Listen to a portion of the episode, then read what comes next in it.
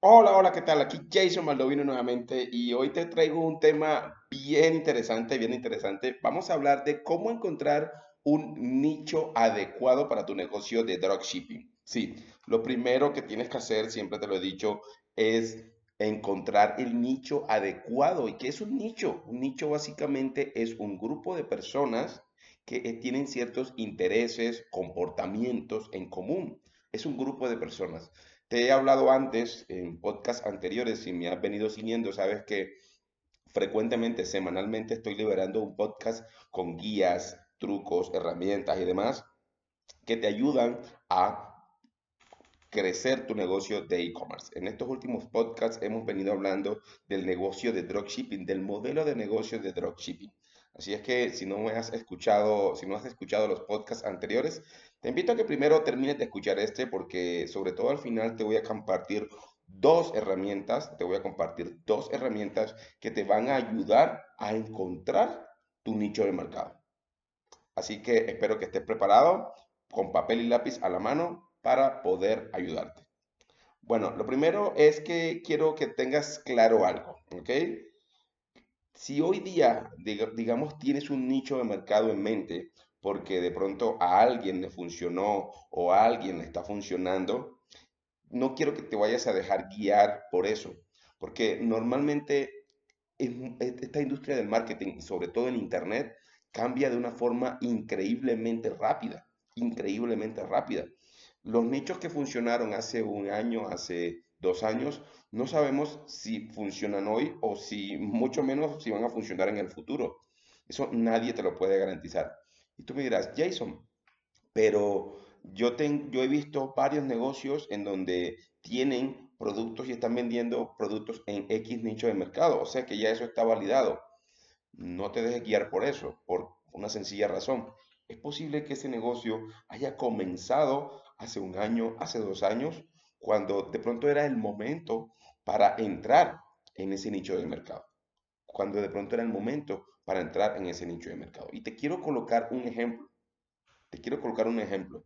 Yo recuerdo eh, un, un producto muy particular que eran unas especies de unas manillas, que estas manillas eran un juego eh, no sé si estás familiarizado con las esferas del dragón, de estos de Pokémon y cosas por el estilo. Estas manillas traían una, una especie de juego que definitivamente unían a una comunidad, a esa comunidad de fans de Pokémon. Y era un juego que se viralizó muchísimo, ¿ok? Ese nicho en particular, ¿cuál es el nicho en este caso? Bueno, personas que les gustan los cómics, en este caso, esferas del dragón o, todo este tema de Pokémon, ¿ok? Eso fue, ese fue un producto que tuvo muy buen auge y muchos emprendedores entraron a, vender ese, ese producto en particular. En ese entonces crecieron muy rápido precisamente con ese producto porque era muy viral. Ya luego el producto no empezó a funcionar bien, pero algunos de ellos siguieron en ese nicho, es decir, empezaron a ver qué otro tipo de productos le podían ofrecer a ese mismo nicho. Y te recuerdo, el nicho no es el producto, el nicho son las personas, en este caso los fans de Pokémon. ¿Ok? Y empezaron a ver qué otro tipo de productos le podían vender. Entonces, eh, gorras, playeras eh, y otras cosas por el estilo videojuegos, eh, juegos de mesa. ¿Ok? a, a, lo que voy es que no se quedaron solamente con el producto inicial con el que entraron. Entonces, tuvieron un producto ganador que fue viral, que esa, esa furia, por decirlo de alguna forma, pasó muy rápido, pero ya luego se quedaron con esa audiencia. Y, esa audiencia, al ver obviamente que es una audiencia que está familiarizada con esa marca, de esas personas que están vendiendo ese producto, pues siguieron comprándole los nuevos productos relacionados con Pokémon. Y después fueron abriendo otras, eh, otros cómics o otros, otros, otros productos relacionados con, con otras tendencias similares a estos, a estos cómics, como Pokémon, por ejemplo. Entonces fueron abriendo y ahí entraron. ¿Qué pasó con esta, con esta gente, con este grupo de, vendedores? Que empezaron en un momento adecuado.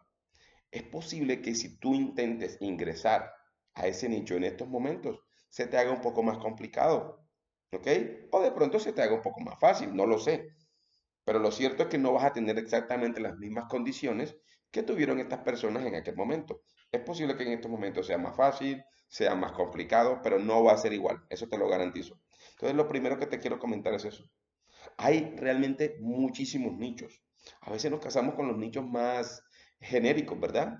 Y inclusive no sabemos definir nichos, porque alguien, me decía, no, Jason, mi nicho es la ropa. No, no, la ropa no es un nicho, la ropa es un tipo de productos. ¿Ok? Un nicho, recuerda bien, cuando tú hables de un nicho, te tienes que hacer referencia a un grupo de personas. Ah, ok, ropa, perfecto. ¿A quién puede ir dirigido esa ropa? Pues bueno, ropa es algo bastante amplio, ¿verdad? Entonces tú puedes decir, oye, ¿sabes qué? Yo quiero vender ropa, pero va dirigida a un grupo específico de personas.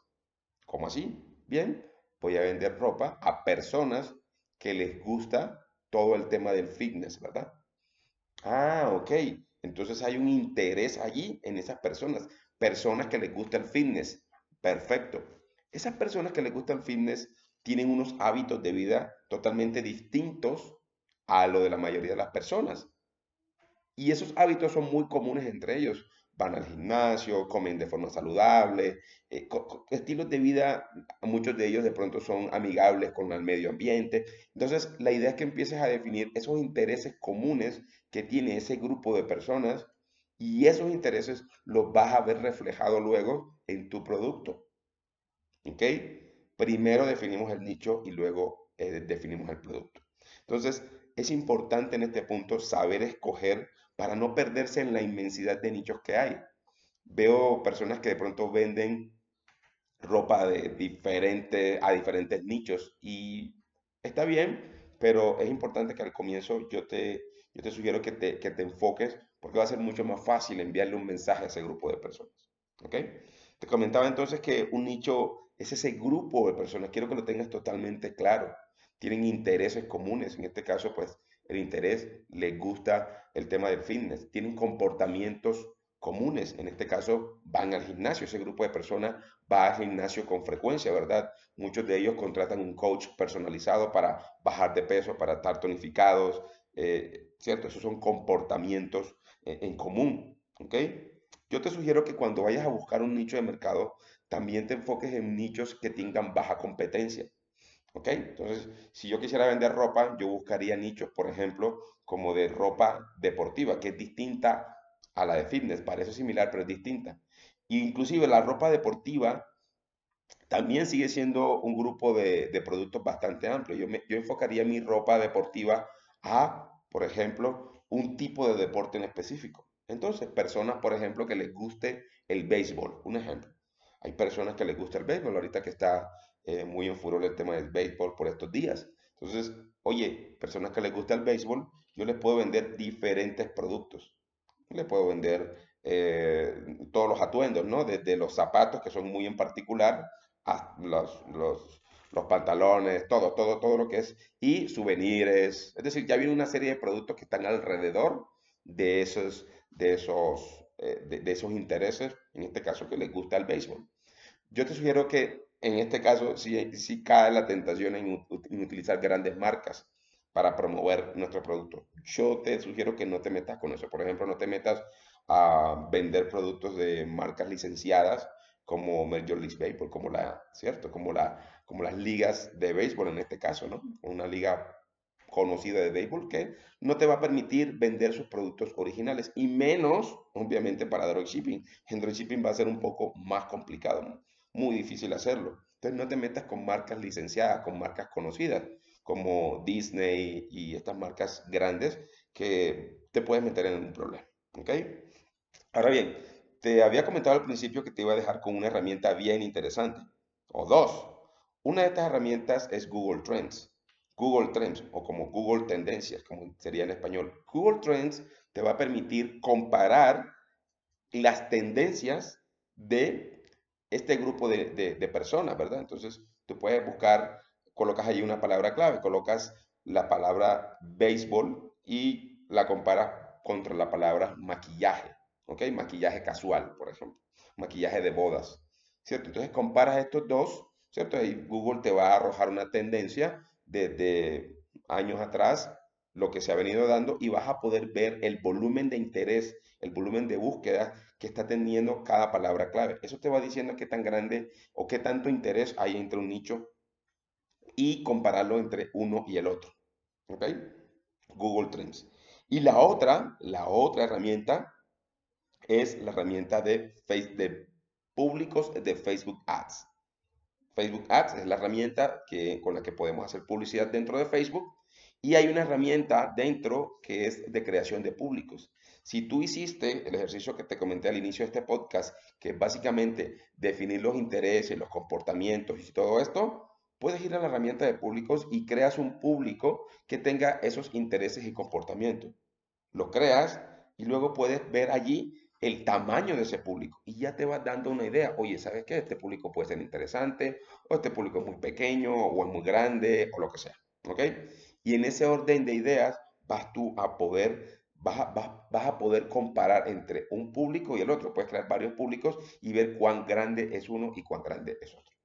Entonces te quiero cerrar este podcast con esas dos herramientas, una Google Trends y la otra es la herramienta de público de Facebook Ads, que te van a ayudar a definir qué tan bueno o qué tan grande o qué tanto interés hay entre un público y compararlo con el otro. Te dejo este podcast hasta acá. Te saluda Jason Baldovino y espero seguir, poder, seguir ayudándote en tu camino al éxito del e-commerce. Un abrazo, nos vemos en el próximo podcast. No olvides dejarme tus comentarios y dime qué tema quieres que toque en los próximos podcasts. Bye bye.